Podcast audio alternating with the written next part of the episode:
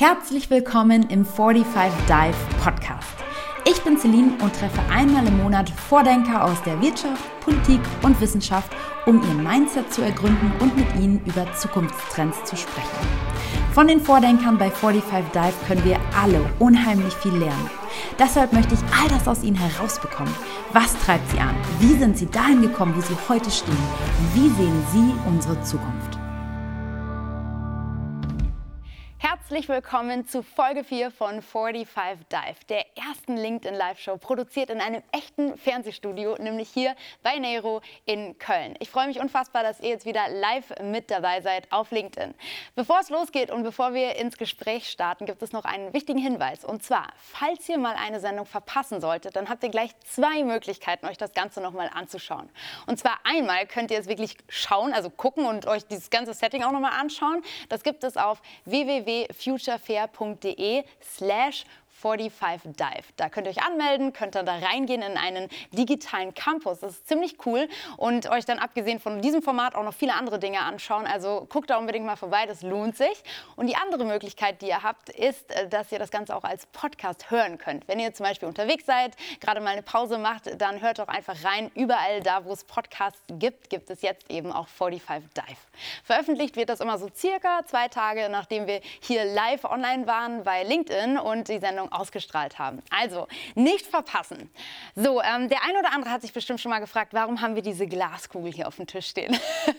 ähm, und tatsächlich haben wir noch nicht drüber gesprochen. Die soll letztendlich so ein bisschen für dieses Vordenkermäßige stehen. Wir gucken ja mit unseren Experten auch immer mal in die Zukunft. Und heute haben wir uns einen ganz besonderen Profi eingeladen. Deswegen, äh, ja, dieses für dich wahrscheinlich banale Intro, Tristan, das hörst du wahrscheinlich immer, oder? Danke, ja, in den Anmoderationen kommt das schon ganz oft vor. Ja, pass auf. Also, ich stelle dich jetzt nochmal vor. Tristan ist nämlich Trend- und Zukunftsforscher. Er ist im Moment ein sehr, sehr gefragter Experte. Natürlich, wenn es um den, den Fall Corona geht und was danach denn wohl passiert. Da gibt er ganz viele Insights, hat ganz viele coole Prognosen, über die wir jetzt gleich natürlich auch sprechen werden. Hat schon ganz viele Interviews gegeben, äh, publiziert ständig neue Artikel und äh, Themen. Das ist super spannend, was er macht. Hat auch schon zwei TEDx-Talks gegeben. Also herzlich willkommen an dieser Stelle nochmal, Tristan. Schön, dass du hier bist. Danke für die physische Einladung. Ich habe das wirklich vermisst. ja, tatsächlich. Das ist auch immer mein Monatshighlight, muss ich ganz ehrlich sagen, seit Corona 45 Dive äh, aufzuzeichnen und, und auszustrahlen. Das ist echt immer, macht Spaß. Aber lass uns direkt reinstarten in das Thema. Und zwar kennen viele den Namen Hawks, vor allen Dingen von deinem Papa wahrscheinlich. Ich zeige das Buch mal ganz kurz. Das hat nämlich dein Papa geschrieben, der Matthias. Und ähm, ja, es heißt Die Zukunft nach Corona. Ich glaube, bekannt ist es vor allen Dingen auch durch den Artikel geworden, den er zu Beginn von äh, Corona veröffentlicht hat. Und äh, er erzählt hat, ne, wie das so in seiner Sicht dann danach wohl aussehen könnte. Ein sehr schönes Szenario. Wie ist das, wenn sein Papa dann Zukunftsforscher wird? Ist es so wie bei Zahnarztkindern, wo die äh, Kinder dann auch Zahnärzte werden? Oder hast du es einfach dann gesagt, das ist jetzt auch mein Ding? Wie, wie kam es dazu bei dir? Ich glaube, wie das, wie das bei vielen Jugendlichen ist, fand ich das mal eine Zeit lang auch sehr doof. Ja. Also in der pubertären Phase. Ähm, und dann kommt man irgendwann später drauf, dass es vielleicht doch gar nicht so doof war. Und ich glaube, das war auch so ziemlich der Verlauf bei mir. Es ist ja auch so, dass sich wir uns ja auch bei vielen dieser Prognosen auch streiten ja, und nicht ah, immer dieselben Ansichten haben. Ich meine, in der Grundthematik mhm. und in der Grundsystematik sind wir uns natürlich doch ähnlich, das, so ehrlich muss man sein. Ähm, aber auch als dieses Buch und der Text damals entstanden ist, da waren wir zusammen im Lockdown eingesperrt und haben ja. halt über, die, über die ganzen Phänomene gestritten und diskutiert. Und das hilft schon auch nochmal so zur Reflexion. Glaube ich. Darüber bin ich eigentlich also reingerutscht, eigentlich mit, zuerst mit dem, ich will das überhaupt nicht machen. Und dann hat er mich irgendwann mal auf eine Bühne geschmissen und das macht, das weißt du wahrscheinlich, süchtig. Ja.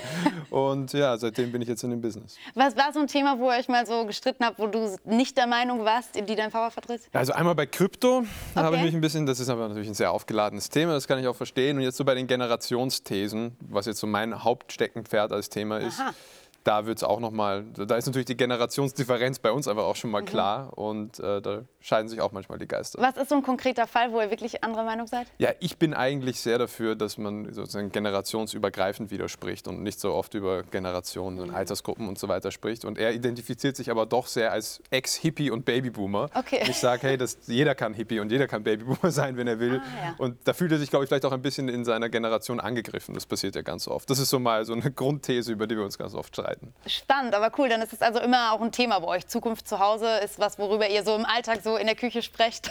Ja, also es ist halt, das kann man sich vorstellen, über das Wetter wird nicht viel gesprochen, außer wenn da mal eine Prognose total daneben lag. Ne? Okay. aber, aber, sonst grundsätzlich ist es halt schon immer, wie soll man sagen, äh, Thementhemen am Abendessen und Frühstück und whatever glaube ich.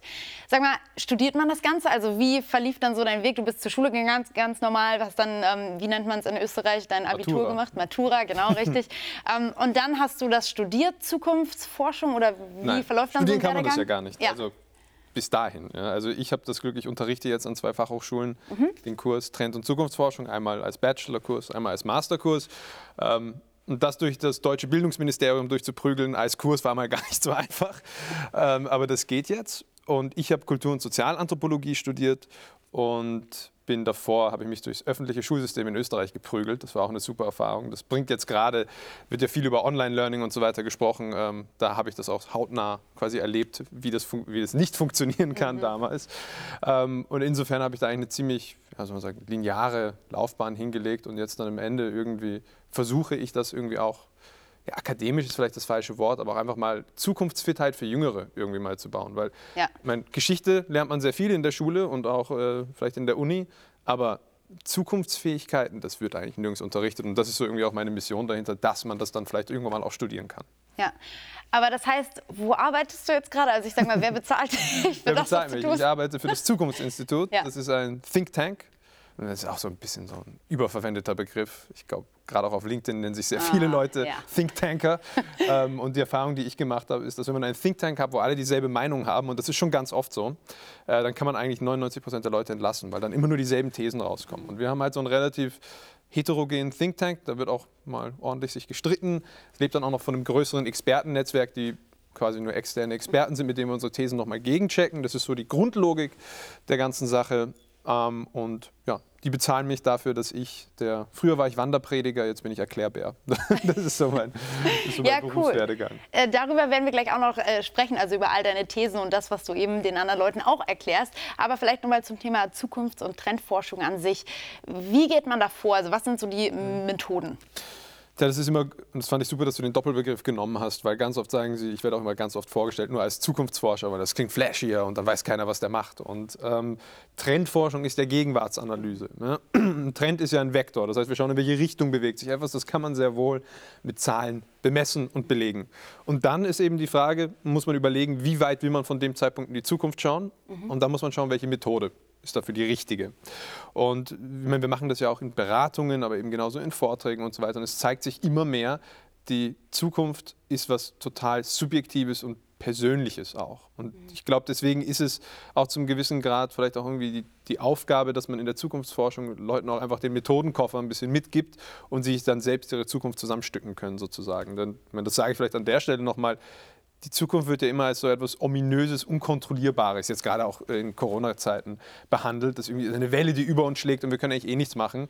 Und da vergisst man natürlich, dass die Zukunft ja eigentlich sozusagen ein Zusammensatz aus uns allen ist. Und ähm, deswegen glaube ich, ist es relativ wichtig, dass man diese Werkzeuge auch einfach hergibt, weil es gibt ja dieses wunderschöne Phänomen der selbsterfüllenden Prophezeiung. Ne? Das ist ja nicht nur dahergesagt, das ist ja psychologisch bewiesen. Und das heißt, wenn man Leuten die Fähigkeiten gibt, eine positive Zukunft zu zeichnen, dann verhalten sie sich unterbewusst auch sehr wahrscheinlich so, dass sie so wird. Ja. Und das ist vielleicht irgendwo auch sozusagen der, vielleicht auch eine Form von Appell, dass man sagt, das macht Sinn, dass man Leuten diese Werkzeuge mitgibt, aber jemand, der sagt, ich weiß genau, wie die Zukunft wird, das sind Propheten, das sind ja. keine Zukunftsforscher.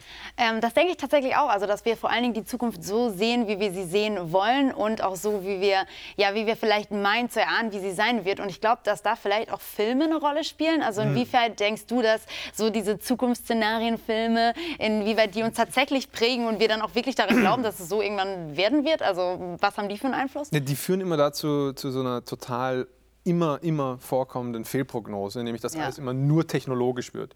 Wenn man sich mal vorzeichnet, die ganzen Hollywood-ikonografischen Zukunftsfilme, sei es Minority Report oder Terminator, die ja immer, auch immer Dystopien zeichnen, also es ist immer der Untergang lässt sich besser verkaufen als die Erlösung zu einem gewissen Grad, ähm, merken wir, dass das natürlich immer alles ist, es wird immer technologisch sehr weit vorausgedacht, ja, aber gesellschaftlich wird nie nachgedacht. Wie verändert sich die Gesellschaft? Es wird ja. immer nur technologisch gemacht. Und wir beim Zukunftsinstitut, und das hat, glaube ich, auch sehr mein Vater geprägt, man könnte es fast humanistische Zukunftsforschung nennen. Also wir versuchen doch den Menschen und die Gesellschaft in den Mittelpunkt zu stellen, weil natürlich könnte ich jetzt hier ankommen und irgendeine Drohne mitnehmen und irgendein Gadget und dir sagen, wie toll Kryptowährung ist und so weiter.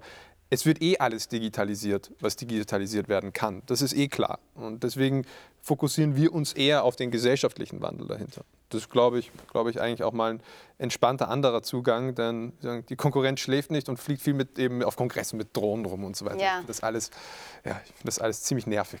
Das heißt, wie weit schaut ihr dann in die Zukunft? 5, 20, 30 Jahre? Ja, also gerade, wir sind ja auch ein Unternehmen und weil wir ja unabhängig sein wollen, das ist ja ganz oft bei Thinktanks das Problem. Das sind Unternehmen-Thinktanks und die sind dazu gezwungen, eigentlich das auszuspucken, was der Chef hören will, sonst werden sie entlassen. Äh, das Problem also haben mit wir Glaskugel. Nicht. Ja, genau, genau. Das ist dann eher, ja, ähm, das läuft dann immer im Kreis, die Meinung, und dann geht nichts weiter. Mhm. Ähm, und durch diese, diese, Unabhängigkeit kann man natürlich nur gewährleisten, wenn man auch sagen, sinnvoll Cashflow hat. Das ist einfach die Realität. Und die Erfahrung, die wir gemacht haben, ist, Unternehmen wissen und haben schon Strategien für die nächsten ein bis zwei Jahre. Ne? Und denen da reinzuwirken, das ist das wird immer unangenehm und sehr intim, das ist anstrengend. Okay. Ähm, da tritt man ja auch immer Leuten dann irgendwie auf die Füße. Das heißt, wir arbeiten dann doch am liebsten ab fünf Jahren plus. Ja. Und das Schöne daran ist, dann schaut man von einer Größe an Trendkategorie und Zukunftstool und Methodik auf die Themen, wo man auch seriöse Prognosen machen kann. Ja. Weil die große Gefahr, und dazu lässt man sich natürlich auch ein bisschen immer verleiten, ist, das war eine meiner ersten Interviewfragen, die ich jemals gekriegt habe. Was ist die Trendfarbe des nächsten Jahres? Und dann kannst du sagen, keine, keine Ahnung. Aber irgendwie erwartet man sich ja eine ja. Antwort von dem Zukunftsforscher. Und das ist natürlich eine sehr kleinteilige Kategorie. Total. Das muss man vermeiden. Ja. Deswegen fünf Jahre plus, da können wir seriöse Prognosen machen. Und bei so kurzen Produkt-Hype-Phänomenen oder so Sachen wie Trendfarbe oder Trendtier habe ich auch schon gekriegt. Mhm. Ähm, da kann man keine seriöse Antwort darauf geben. Deswegen ist fünf Jahre plus eigentlich ein super, super Zeitraum. Spannend. Das heißt, du kannst dann wirklich sagen, zu so und so viel Prozent, weil das hast du auch gesagt, man kann es dann schon in Zahlen ausdrücken, mhm. zu so und so viel Prozent wird das eintreten. Genau, also man macht dann zum Beispiel eine Szenarioanalyse, das wäre jetzt mal eine der Methoden, und man sagt, okay, das sind vier bis sechs Szenarien, das ist normalerweise so, worum wir uns äh, bewegen, und dann kann man die mit Prozentsätzen ausstatten. Wir versuchen das dann gelegentlich bis öfters eben durch Expertennetzwerke zu machen, weil natürlich mhm. sagen, Zahlenprognosen in der Zukunft gibt es nicht. Das heißt, wir befragen dann eben Leute auch außerhalb der Branche, von der wir gerade sprechen und schauen dann, okay, wo fällt das rein? Wir haben das zum Beispiel auch am Anfang der Corona-Krise gemacht mit einer großen, mit vier Szenarien und haben eine Umfrage gemacht und haben am Ende 5000 oder 6000 Leute mitgemacht. Und da sieht man dann schon, also mit Leute meine ich jetzt auch, sagen Leute in, in, in ungefähr in unserem Kosmos. Und ähm, da sieht man dann schon, wo das hingehen könnte. Nur, man muss auch den Freiraum haben, diese Prognosen zu korrigieren.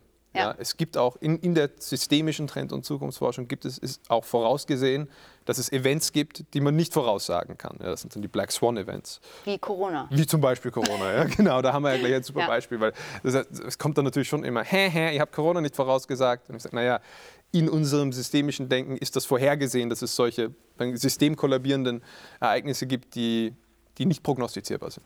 Verstanden. Das heißt, Szenarioanalyse ist eine Methode und die basiert dann immer auf Interviews. Habe ich das richtig verstanden? Das heißt, nein, nein, nicht unbedingt Nicht immer? Interviews. Okay. Also ganz oft kann man das ganz gut mit Achsen machen. Ne? Also mhm. man macht sich zwei Achsen und dann sagt man, okay, wird die Zukunft so und so und so und so und dann hat man auf einmal vier Szenarien. Die muss man dann auch zeichnen, also irgendwie sich vorstellen zum gewissen Grad und dann wird das Wissen zu den Wahrscheinlichkeiten einerseits mit Zahlen belegt, da sind wir wieder bei den Trends, das mhm. sind ja Vektoren, da können wir sagen, okay, also diese Branche wächst die ganze Zeit, davon ist also auszugehen, hm, das und der Gegentrend war gerade schon, also da, da ist noch Raum nach oben. Das ist der eine Teil, der mit in die Wahrscheinlichkeitsrechnung fließt. Und der andere ist dann eben, dass wir sagen, wir gehen damit raus in die Crowd und fragen, haben wir irgendwas vergessen? Und ja. crowdsourcen sozusagen auch nochmal und checken uns gegen. Da bin ich wieder bei diesem verschiedene Meinungen haben, sodass man nicht in seiner eigenen Suppe ertrinkt. Ja, das heißt aber letztendlich die ersten Pole von diesen Achsen setzt zunächst mal ihr. Ihr malt auch diese ja, Szenarien schon mal irgendwie auf und dann am Ende reichert ihr das sozusagen nochmal an mhm. und validiert das so ein bisschen mit anderen Stimmen. Okay, das war glaube ich schon mal ein ganz guter Einblick in eure Arbeitsweise und wie Zukunfts- und Trendforschung funktionieren kann. Sehr cool. Dann lass uns mal darüber sprechen, wie diese Prognosen dann ankommen. Also, ne, wie reagieren dann so die Leute, die Gesellschaft, wie reagieren die dann auf solche Prognosen? Wird das dann immer ernst genommen oder hast du da auch, oder habt ihr da teilweise auch Schwierigkeiten, dass Leute so sagen, so ja, äh, it's never gonna happen? ihr liegt komplett falsch. Also ganz oft wird uns natürlich ein gewisser Ton ähm, an ja, Utopismus vorgeworfen, dass wir da irgendwie blauäugig reingehen. Denn das haben wir vorhin kurz, kurz, schon angesprochen. Es gibt natürlich schon immer so subjektive Wünsche, die mit in diese Prognosen mit reinrutschen. Auch bei euch? Ja klar. Also ich glaube, es ist ein großer Fehler, sich das, also man muss sich das eingestehen. Das hier ist also die Zukunft von Matthias und nicht von uns. Wenn man sie gelesen hat, dann finde ich sie eigentlich ganz wünschenswert, die Zukunft auch. Ja. Also man kann schon irgendwo nachvollziehen. Natürlich, es ist unsere Aufgabe zu versuchen, so weit wie möglich davon wegzukommen. Aber es ist äh, irrational zu sagen, das ist sozusagen, wir, haben überhaupt keine subjektiven Bias. Das geht klar. nicht. Das ist unmöglich. Und jeder, der sagt, nein, wir machen völlig äh, zahlenbasierte und unsubjektive Prognosen, der verarscht sich selbst. Das ist einfach so. Ja. Ne?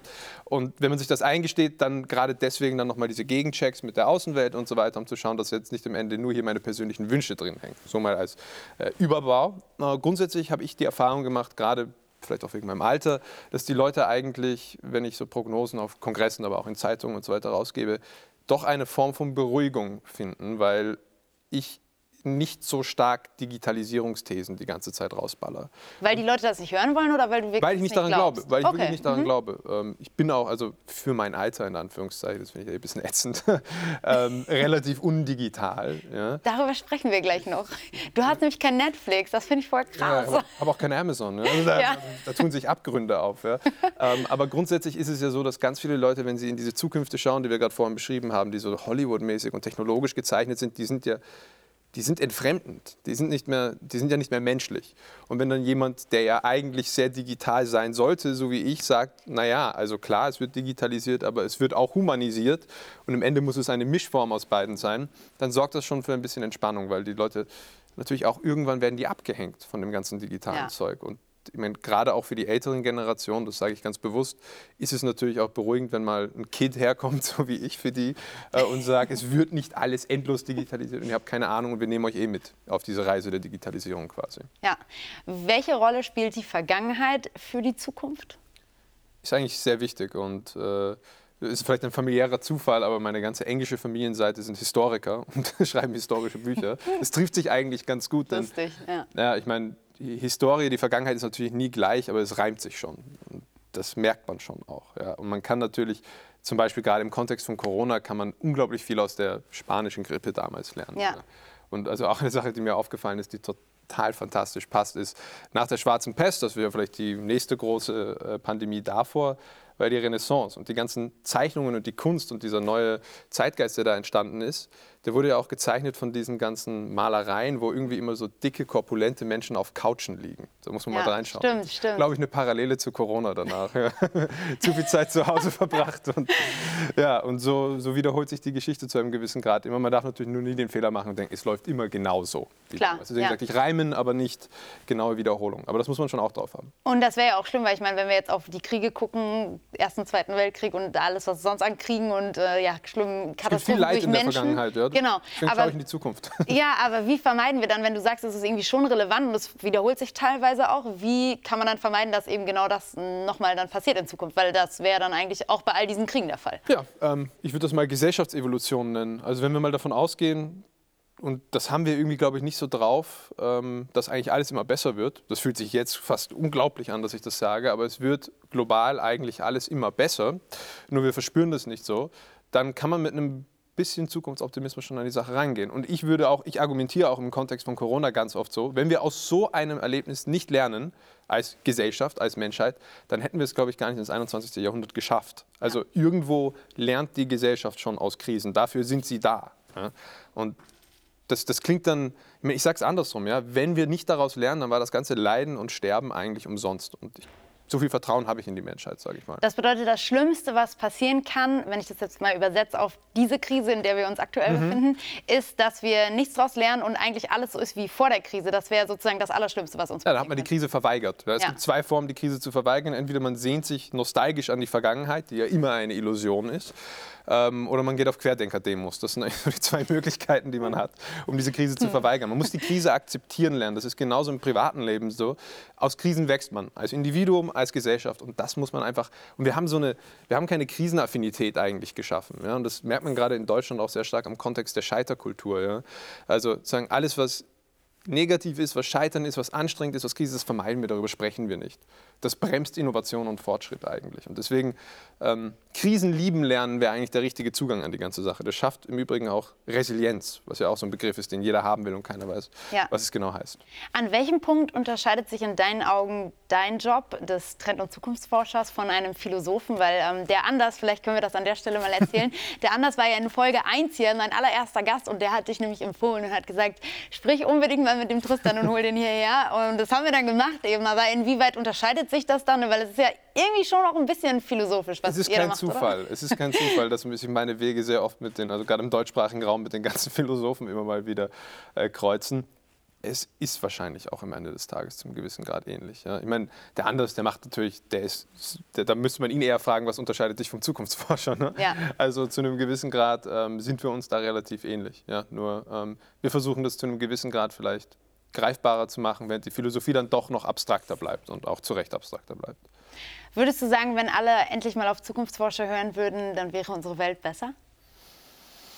Na, so viel Selbstlob kann ich mir hier, glaube ich, nicht leisten. Aber ich, ich glaube, zu einem gewissen Grad muss, muss man nicht auf Zukunftsforscher hören als solches. Das, ist ja, das sind ja ganz oft Gedankenexperimente, die wir machen, die ja dann zu einer, ja, zu einem gewissen Grad ein bisschen einem Durchatmen bei den Menschen führen, vielleicht so kognitive Dissonanzen auflösen. Ich glaube, viel, viel spannender wäre es gar nicht jetzt in die Gesellschaft, wie sie jetzt ist, da einzusteigen, zu sagen, ihr müsst mal über Zukunft reden, sondern wie macht man Leute ab der Kindheit zukunftsfit? Wie gehen wir mit diesem Begriff um? Das machen wir eigentlich nicht wirklich. Zukunft als Schulfach?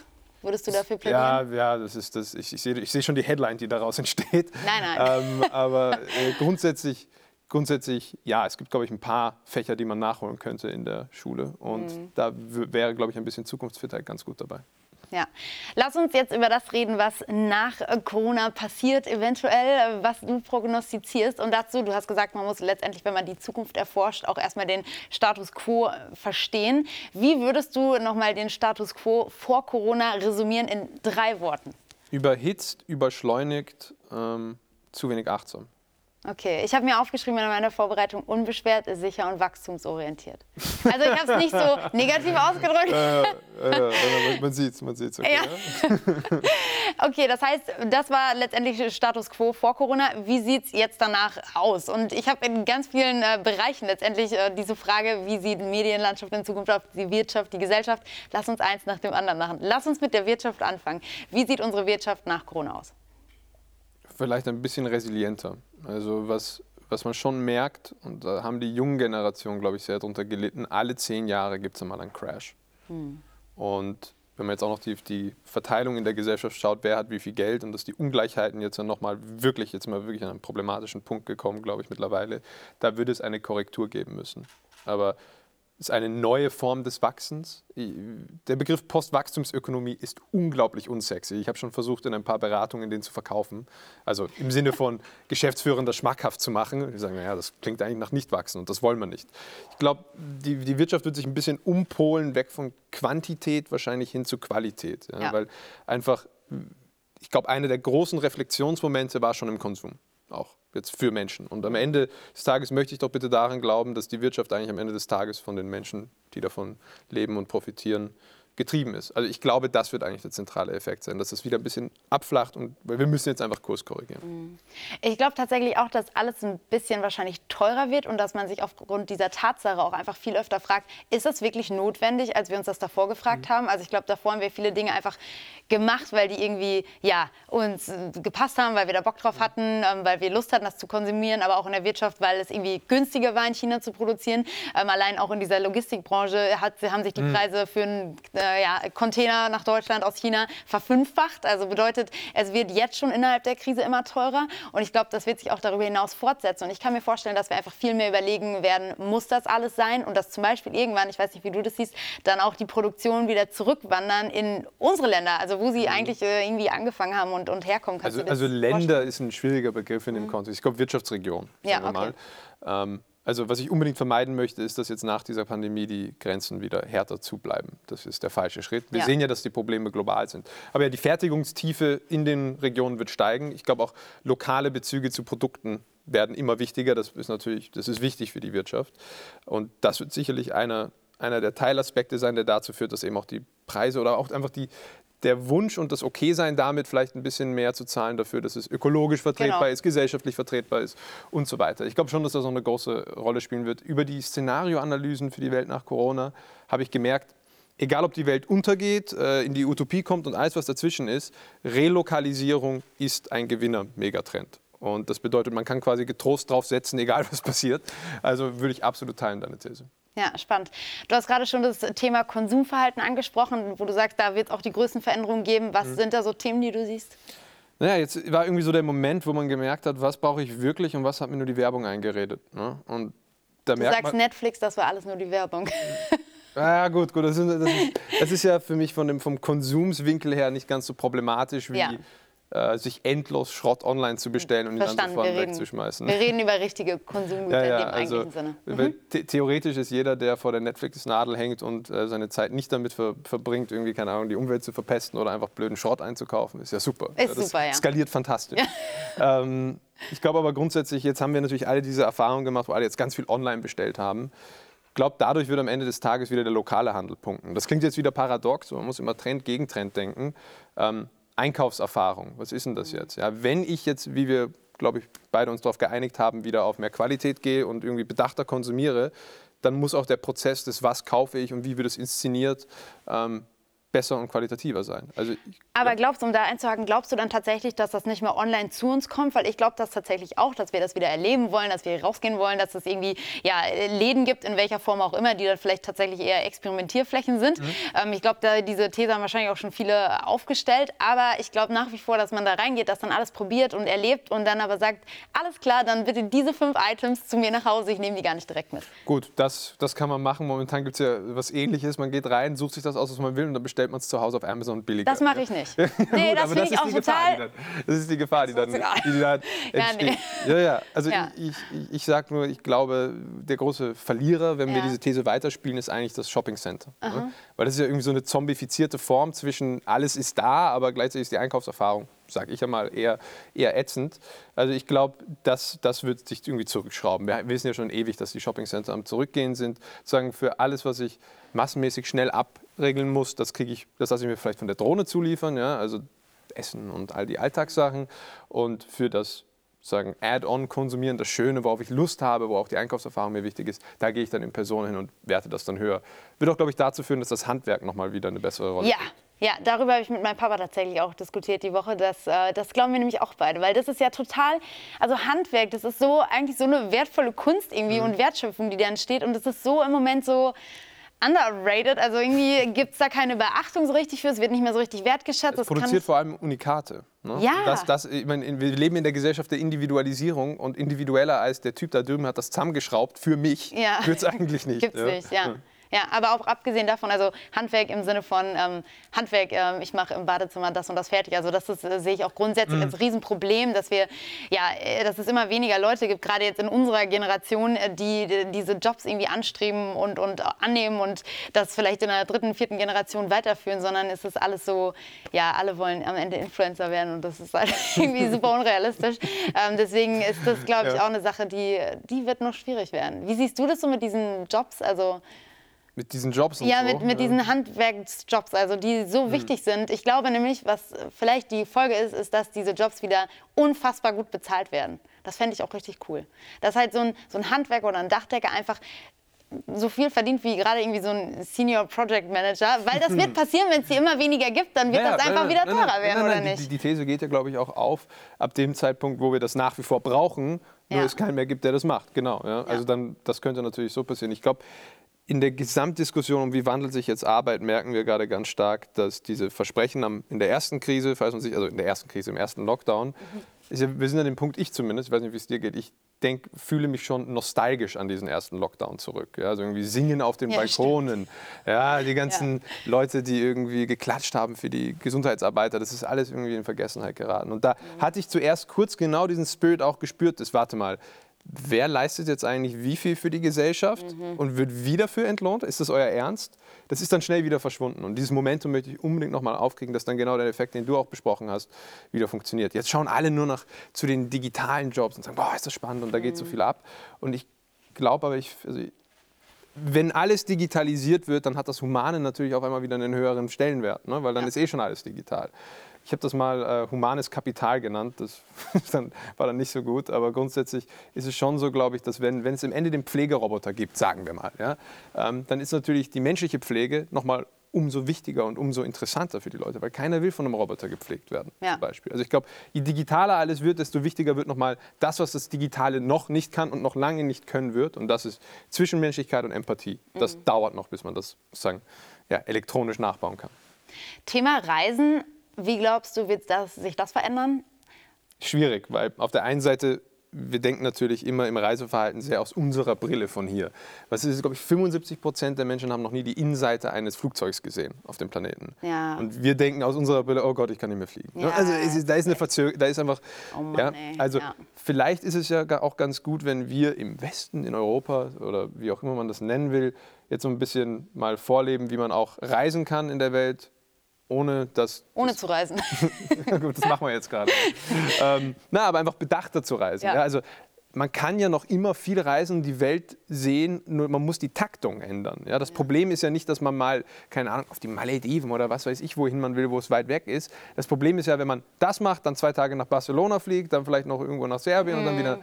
nach Wien, zwei Tage und so weiter. Ja, also ja. die Taktung wird sich ändern. Mhm. Und was ich eigentlich ganz schön finde, weil darum ging es mir schon relativ lange, ist das auch man, im klassischen Reiseverhalten, wenn man sich das jetzt mal vormalt, man plant seinen Urlaub, sagen wir mal, bleiben wir mal beim Urlaub, dann ist es ja so, dass die Reise, das Hinreisen ist ja der Teil, den man am schnellsten hinter sich bringen will. Ja? ja. Und ich glaube, das wird sich wandeln. Ich glaube, da wird man sich überlegen, okay, ich kann vielleicht doch entspannter mit dem Zug dahin, das ist besser für die Umwelt, das ist besser für meine Psyche, by the way, ja. und so weiter. Und dann verändert man die Taktung, reist aber noch immer. Ja? Ja. Und ich glaube, das, das wird sich halten und im Berufsreisen, was ja eher meine Reiseform ist, mhm. ähm, also ich habe die ganzen Zoom-Meetings schon ziemlich satt. Also ja. ich glaube, es wird so eine, so eine Art Klausel geben. Ja? Wenn man das Meeting in 40 Minuten in Zoom machen kann, deswegen finde ich diese 40 Minuten, wo ein Zoom dann rausschmeißt, eigentlich total super. Ja, stimmt. Wenn du es länger als 40 Minuten ziehst, dann kommt eh nur mehr Schrott raus. Ja, ja stimmt. Ähm, aber für alle kreativen Meetings, wo man die Köpfe zusammenschrauben muss und denken muss, da muss man in Person hin. Und da werden dann Büros, glaube ich, äh, sozialere, kreativere Räume werden, statt so Orte, wo man sich immer irgendwo verstecken muss, sodass ja. mich der Kollege nicht nervt. Ja, Logo. Und wie siehst du das oder wie hast du das jetzt so erlebt? Weil tatsächlich, also ich meine auch während äh, dieser gesamten Krise, während dem ganzen letzten Jahr, hat man ja trotzdem den einen oder anderen Business-Trip, der eben sein musste, gemacht. Also es waren ganz wenige, auch bei mir ganz wenige, aber wenn ich die gemacht habe, habe ich mich irgendwie auf einmal total schlecht gefühlt und hab, wollte am liebsten auch gar nicht erzählen, dass ich oh, jetzt ins Flugzeug gestiegen bin. Nee, aber ja, mhm. doch, weil alle, also gerade, ich meine, du sagst, du bist nicht auf Social Media, aber wenn ich zum Beispiel irgendwie irgendwie das Poster aus dem Flieger während einer Zeit, wo eigentlich keiner reisen geht, dann wird sofort mit dem Finger auf angezeigt. Ja, also halt so nicht auf den Bahamas. ich weiß nicht, nee, wenn also, du nach also Berlin fliegst, dann also sind die Leute, ich weiß ja, nicht, hast du die Erfahrung so. gemacht, sind, haben die dann gesagt? Ja, ja. Das ist schon krass. Gut, also wie wird es das danach ja. auch geben? Genau, Flight-Shaming. Ja, wird es nach Corona immer noch Flight-Shaming geben? Also allgemein? Ich glaube schon, ja. Nur die Frage ist, kriegen wir das hin? Weil es, Fliegen ist Fortschritt. Und das vergessen wir gerade alle. Also ich kenne die Flugszene ganz gut und ich habe auch ewig diese Flight-Shaming-Zugang gehabt mhm. und bin dann selber im Zug und Elektroauto und so weiter gefahren und bin dann drauf gekommen, eigentlich, Fliegen verbindet die Welt. Und Fliegen, das ist eigentlich das Abbild von menschlichem Fortschritt. Mhm. Wir schießen da Dinge mit 100, was sind es, 1000 Tonnen plus durch die Luft, mit 100, also mit 1000 km/h fetzen wir da rum. Es ist so geil. Und alle haben irgendwie einfach gesagt, na, das ist halt schlecht für die Umwelt, das müssen wir absagen, statt dass wir uns überlegen, wie kann man das besser machen. Ja, und absolut. ich glaube, das ist der richtige Zugang. Und vielleicht noch, ich finde jetzt momentan die Reiseerfahrung, vielleicht, vielleicht bin ich da unverschämter, aber ich finde es momentan total geil. Also die Flieger sind on time, die Flughäfen sind leer. Leer, oh ja. Äh, Duty Free gibt es nicht mehr. Ich gibt's hoffe, die machen auch nie wieder auf. also es ist einfach das, also in, auch wie man, deswegen habe ich jetzt auch gerade diesen so einen, einen, leicht pathetischen Zugang zum Fliegen, weil ich zum ersten Mal im Flieger sitze, entspannt bin und einfach ja. aus dem Fenster schaue und wieder mal realisiert habe, das ist, also meine Reisetaktung war wahrscheinlich sehr ähnlich wie deine, einfach vier bis fünf Flüge die Woche. Mhm. Ja, total. Wenn man ja. dann nur ein, zweimal macht und dann ich freue mich richtig ich drauf. Ich freue mich auch, ja, ja, total. Und ich freue mich mehr drauf, als dass mich die Maske nervt. Ich sag's so. Total, absolut. Cool. Ja, ich habe auch eine Freundin, die hat, ähm, als ich dann tatsächlich wieder so drei, vier Termine aneinander hatte, auch in dieser Zeit, hat dann gesagt so, oh ja, jetzt bist du gestresst und hast keine Lust. Ich sag dir, Celine, ich würde so gerne wieder fliegen, nur mhm. ich habe tatsächlich keinen einzigen Business-Trip, also genieße es. Und mit der Attitude bin ich dann auch eingestiegen und ich konnte es richtig genießen, muss ich auch sagen. Ja, das stimmt.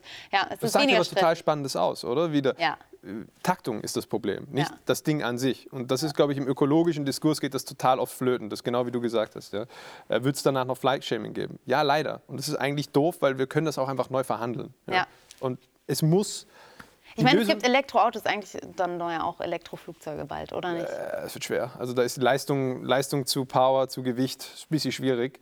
Ähm, ich glaube, am Ende muss die Lösung gerade für dieses Öko-Thema für dieses Öko-Thema, nur, nur, die nächste größte Krise, die da irgendwie auf uns zukommt, ähm, muss eigentlich eine, genau wie Corona gelöst werden, ja, vom, vom, vom Systemischen. Mhm. Auf der einen Seite Verhaltensveränderung und auf der anderen Seite technologische Innovation, in unserem Kontext jetzt die Impfung. Das muss ja. beides gehen. Und das Problem ist, der Diskurs, vor allem in Deutschland habe ich das Gefühl, ist in zwei Lager geteilt. Entweder ja, so neoliberal, wir werden alle erlöst von Technologie oder grün Verzichtspolitik. Und die Realität und das, was Menschen eigentlich mitmachen wollen und Liegt was fortschrittsorientiert ist, die Mitte. Mm. Und ich war selber, ich bin, ich habe das selber durchgemacht. Ich war mal in beiden Lagern. Ich habe mal beide Lager ausprobiert. Und dann hat mir wieder ein Philosoph, der Precht, gesagt, ey, es kann auch beides sein, gell? Und ich so, ah ja. also, also man, ich glaube, das ist der richtige Zugang für diese Probleme, genauso wie Flightshaming. Ja. Okay, sprechen wir nochmal über Social Media an sich, also mhm. über die Medienlandschaft. Fangen wir vielleicht einfach mit der Medienlandschaft allgemein an. Wie siehst du die Zukunft vom zum Beispiel Fernsehen? Fernsehen, ich, ich, arbeite ganz gerne fürs, fürs, Fernsehen. Das lineare Fernsehen ist ja damit gemeint. Ich glaube, die Zukunft wird polymedial. Das bedeutet einfach, es wird verschiedene Medienformen für verschiedene Sachen geben. Das Fernsehen, jede dieser Medienformen wurde ja mal tot gesagt, genauso wie die Printzeitung und so weiter. Am Ende bringen neue Technologien, so wie Netflix und so weiter und dann eben auch äh, Online-Journalismus und so weiter, bringen alte Medien auf ihre eigentliche Stärke zurück. Hm. Der Großteil des Printjournalismus zum Beispiel, den liest man jetzt entschleunigt, entspannt, in Ruhe. Und Steve Ballmer war es, glaube ich, der das gesagt hat. Ne? Der, der hat das gesagt, der Ex-Microsoft-Chef. Mhm. Ne? Zeitschriften oder Zeitungen gibt es ganz sicher nicht mehr. Ja, ja, ja, ich, ich, ich, erinnere mich. Da, ja, ja, genau. bin, da bin ich gerade aus meiner Phase rausgekommen, wo ich alles, was mein Vater machte, total doof fand. Und habe dann gemerkt, wie er die ganze Zeit sagt, na, na, na, das stirbt nicht. Und dann habe ich natürlich gedacht, okay, der war früher Journalist, natürlich will der, dass das nicht stirbt. Aber es ist schon so, ja. Die Leute lesen ja noch immer Zeitungen und wenn du billigen Crap-Journalismus brauchst, dann gehst du halt ins Netz. Kannst natürlich auch der Qualitätsjournalismus reinziehen.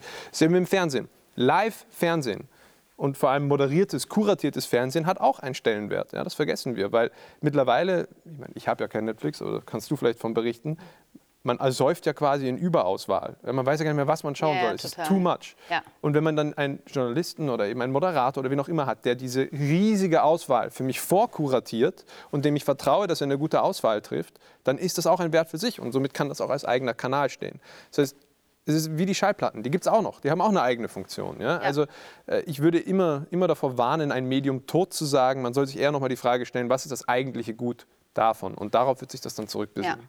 Das heißt also zum Beispiel, wenn wir jetzt aufs öffentlich-rechtliche Fernsehen gucken, da ist ja die Stärke letztendlich oder das, was gut ist daran, dass sie eben ja, Informationen validieren. Man kann sich irgendwie darauf verlassen, mhm. dass das, was da gesagt wird, stimmt, zumindest in, in dem Großteil der Fälle. Und das bedeutet dass letztendlich, und das kann ich mir nämlich auch vorstellen, dass öffentlich-rechtliche ganz stark nur noch auf diese Nachrichtenformate gehen. Weil ich finde, also alles andere, was da läuft, relativ schwach. Kommt drauf an, welcher Sender. Also Arte zum Kommt Beispiel feiere ich ab. Aber, ja, ja, genau, genau. Aber äh, grundsätzlich kannst du dir das vorstellen, dass zum Beispiel das öffentlich-rechtliche Fernsehen nur noch Nachrichten macht in Zukunft. Also nur noch, das ist natürlich die Frage, wie wird das finanziert? Dann, ja. Ne? Also das ja auch, also gerade in Österreich gibt es da immer sehr schwierige Diskussionen mhm. mit, mit den Beiträgen und so weiter. Ich glaube aber, was, was stimmt, und da, da würde ich den Gedanken total teilen, was das öffentlich-rechtliche kann und können muss, ist gesichert interessante Informationen ja, haben. Genau. Ja. Ob sie dann Dokus zeigen, Okay, stimmt. Das ist für mich auch noch in Ordnung. Ja, Nur stimmt. wenn man das andreht und dann ist es äh, Two and a Half Men oder irgend sowas, dann muss man sich Sorgen machen um die Integrität. Das heißt auch, dass es mit der Finanzierung irgendwas nicht passt. Also man hat das ja auch äh, im ersten Lockdown gemerkt. Also ähm, ich bin dann ja äh, auch durch ein paar der öffentlich-rechtlichen, also in Deutschland und Österreich, auch in der Schweiz, paar Fernsehsendungen dort gemacht und die Quoten waren insane. Ja? Also in Zeiten der Unsicherheit besinnen sich sofort alle, alle wieder zurück ja. darauf. Ja? Also, also, da gab es Sendungen, die haben in Österreich normalerweise eine Quote von, keine Ahnung, 100.000 und haben anderthalb Millionen Zuseher gehabt. Krass. War gut für mich aber in dem Kontext. Aber grundsätzlich, ich glaube, davon wird es bleiben. Ja? Weil man merkt natürlich jetzt auch, im digitalen Informationszeitalter ist, wer und wie Information konsumiert wird und wie sie kuratiert wird, eine der wichtigsten Gesellschaftsgebote. Ähm, und es gibt nicht mal eine Art hippokratischen Eid für Journalisten und Leute, die diese Informationen sagen, schauen, wo die wie hinkommt. Und das wäre, glaube ich, etwas, wo man noch nachschärfen muss. Ja, spannend. Wenn wir jetzt über das Thema Social Media sprechen, also wirklich äh, die ja, Social Media Plattformen, Instagram, wie sie alle heißen, LinkedIn natürlich mhm. auch, dann, wenn ich richtig informiert bin, hat dein Papa 2005 gesagt, dass es in fünf Jahren kein Facebook mehr geben wird. Ach, ja. Das hat sich ja jetzt nicht bewahrheitet. Gut, ähm, haben wir dann nicht vielleicht wieder das Problem einer subjektiven Wunschprognose? Ja. Wäre es nicht besser gewesen, wenn das eingetreten wäre? Ja, das könnte sein. Ich glaube, glaub, Facebook ist ziemlich durch. Also so vom, ja vom öffentlichen Usus. Ich glaube, wir wissen, was die mit der Gesellschaft gemacht haben. Äh, wobei Werbebudget auf Facebook immer noch am besten eingesetzt ist, habe ich das Gefühl. Ja, nur weil du damit viel Geld machen kannst, heißt es ja nicht, dass es gut ist. Nee, das stimmt. Aber das heißt, dass sich da viele Leute noch bewegen, weil sonst würde das ja, ja, nicht das funktionieren jetzt, mit der Werbung. Das ist jetzt die Domäne der Babyboomer irgendwie. Ja, ja. Die klicken sich von Fake News zu Impfgruppe zu sowas einfach durch. Ja. Aber wenn du, wenn du jüngere Leute jetzt fragst, äh, nee, hast stimmt. du noch Facebook, dann lachen die dich aus. Ja, das, das stimmt, das stimmt. aber es, es, ist auch so, das möchte ich an der Stelle noch sagen, um noch den Generationskonflikt richtig anzuhitzen. Ähm, Babyboomer sind die Generation, die mit Abstand am meisten Fake News auf Facebook teilen. Ja. Mit Abstand. Also ähm, vielleicht auch wieder sozial evolutionär, die jüngeren Generationen bauen sowas wie einen digitalen Bullshit-Filter auf und mhm. sagen dann zehn Gründe, weswegen du das, dieses Produkt konsumieren sollst. Die schauen das an und sagen, ja, ja, und manche Leute haben diesen Filter einfach nicht. Und die sind halt damit groß geworden direkt und die anderen genau. haben es künstlich äh, in ihrem Leben mittendrin irgendwann lernen müssen. Ich genau, und das, kann man jetzt drehen. Ja? Man kann jetzt entweder sagen, boah, die Jugend wird verseucht vom Digitalen, oder man dreht es um und sagt, nein, es ist doch geil, dass die Jugend sich anpasst an neue Technologien und dazulernt. Das ist ja eigentlich der, was ich mir von der Gesellschaft wünsche. Ja. Das heißt aber von jetzt in 10 Jahren oder 20 Jahren von mir aus, wird es dann noch Social Media überhaupt geben? Also jetzt nicht eine konkrete Plattform an ja, sich, ja. sondern das glaube ich, die werden sich alle irgendwann überholen. Aber Social Media an mhm. sich, in der Form, wird es das noch geben? Ja, nur es wird wieder sozial werden. Das wäre meine, meine These. Bedeutet? Naja, hat man das Gefühl, dass man jetzt wirklich Verbindungen eingeht im sozialen Mediaraum?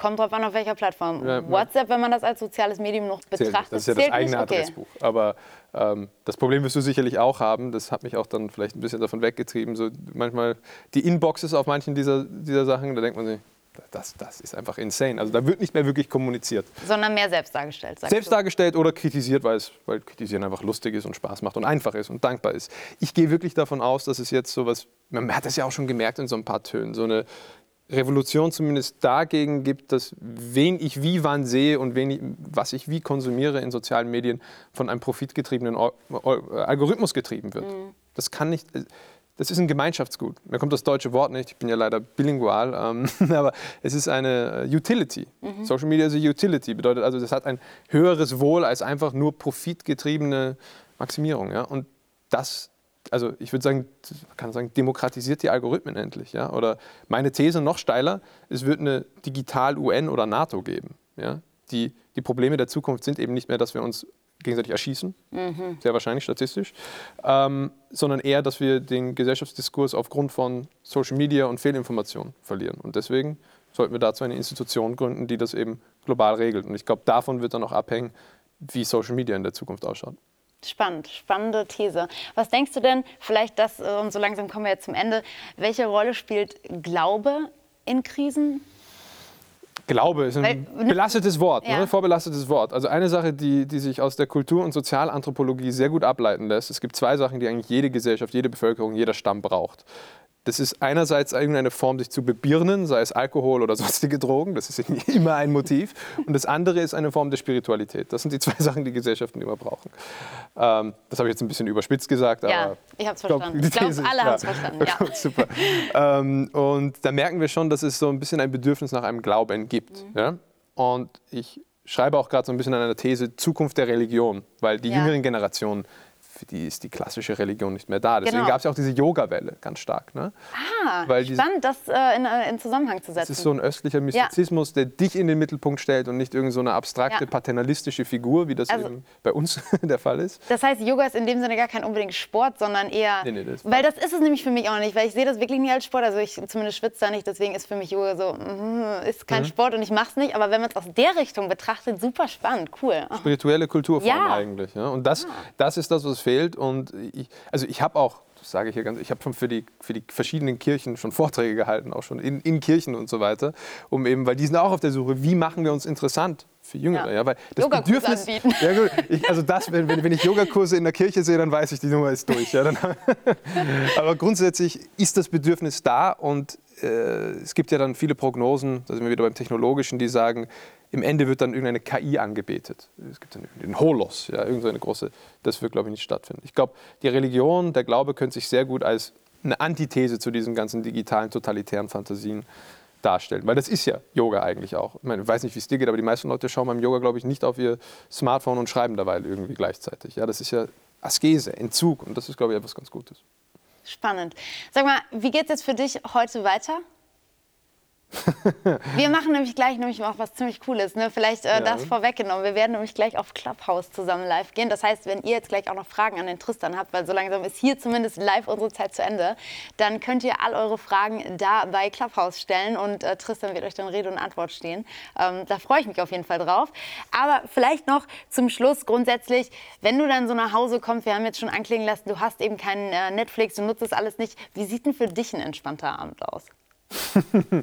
das ist natürlich, also es ist ja nicht so, als würde ich keine Medien konsumieren. Ja? Also ich lese genauso Zeitungen oder Bücher. Jetzt nicht, um wie ein Boomer zu klingen, aber Bücher sind auch total super. Ja? Man kann abends, ist relativ entspannt für die Birne.